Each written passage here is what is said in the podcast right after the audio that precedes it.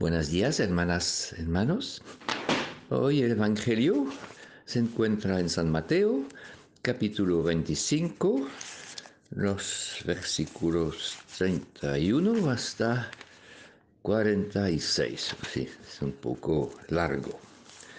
Es el juicio final.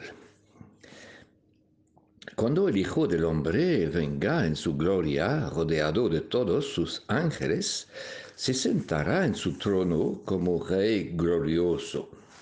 Delante de él se, reunirán todas las naciones, y como el pastor separa las ovejas de los machos cabríos, así también lo hará él. Separará unos de otros, poniendo las ovejas a su derecha y los machos cabríos a su izquierda. Entonces el rey dirá a los que están a la derecha, Bendecidos por mi Padre, vengan a tomar posesión del reino que está preparado para ustedes desde el principio del mundo, porque tuve hambre y ustedes me alimentaron. Tuve sed y ustedes me alimentaron. Tuve sed y ustedes me dieron de beber. Pasé como forastero y ustedes me recibieron en su casa. Anduve sin ropas y me vestieron. Estuve enfermo y fueron a visitarme. Estuve en la cárcel y me fueron a ver. Entonces los buenos preguntarán, Señor, ¿cuándo te vimos hambriento y te dimos de comer? ¿Sediento y te dimos de beber? ¿O forastero y te recibimos? ¿O sin ropa y te vestimos? ¿Cuándo te vimos enfermo o en la cárcel y te fuimos a ver? El rey responderá, en verdad, les digo que cuando lo hicieron con alguno de estos más pequeños, que son mis hermanos, lo hicieron conmigo.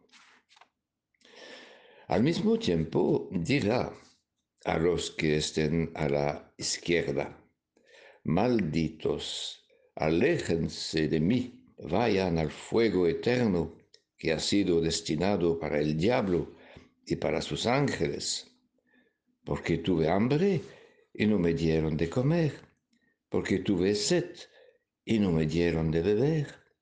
Era forastero y no me recibieron en su casa. No tenía ropa y no me vistieron. Estuve enfermo y encarcelado y no me visitaron. Aquellos preguntarán también, Señor, cuando te vimos hambriento, sediento, desnudo o forastero, enfermo o encarcelado, y no te ayudamos? El rey les responderá, en verdad, les digo que siempre que no lo hicieron con alguno de estos más pequeños, que son mis hermanos, conmigo no lo hicieron y estos irán al suplicio eterno y los buenos a la vida eterna.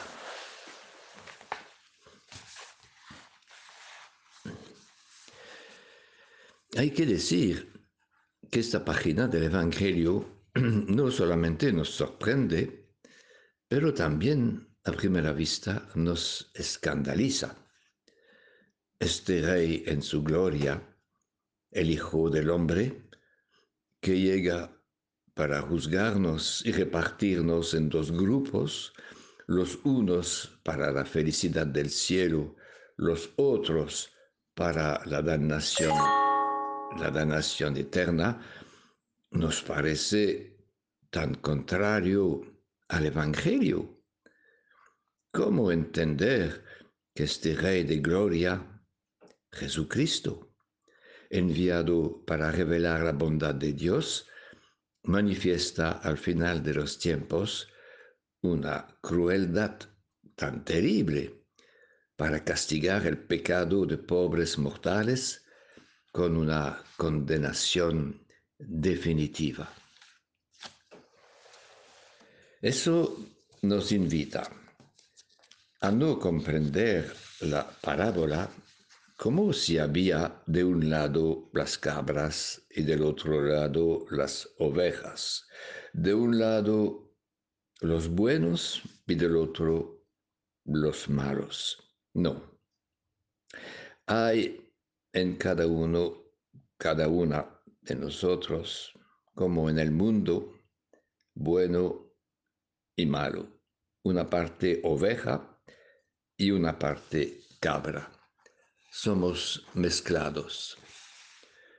Todos, un día u otro, hemos visitado a un enfermo, hemos compartido con alguien que no tenía nada, pero también un día u otro hemos cerrado los ojos frente a un mendigo, hemos pasado de largo sin socorrer a un pobre. No somos totalmente benditos y tampoco malditos, somos mezclados.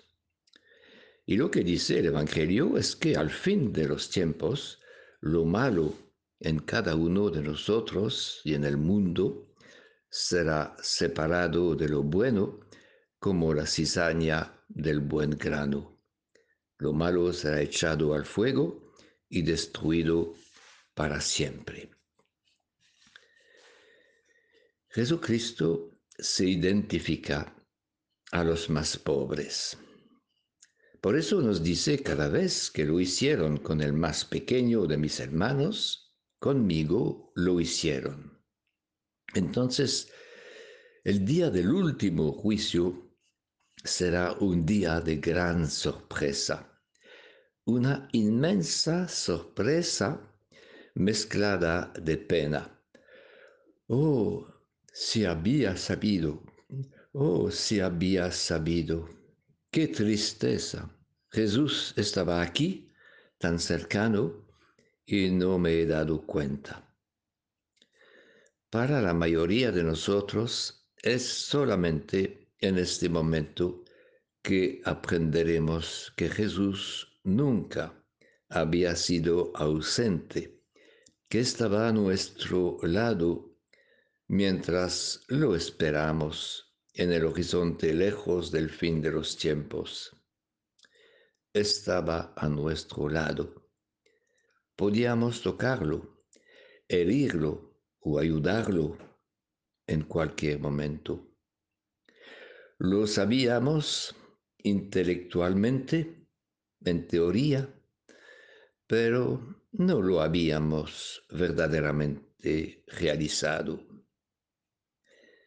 Jesús ha venido para liberarnos de nuestra indiferencia, de nuestro, de nuestro egoísmo y nuestro encerramiento.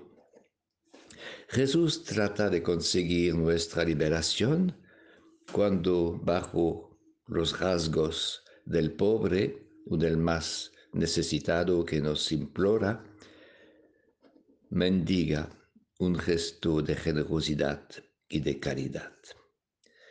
Es de esta manera que Jesús cumple en lo cotidiano de nuestra existencia su misión de salvación, abriendo a través de los pobres nuestro corazón al amor de caridad y de solidaridad.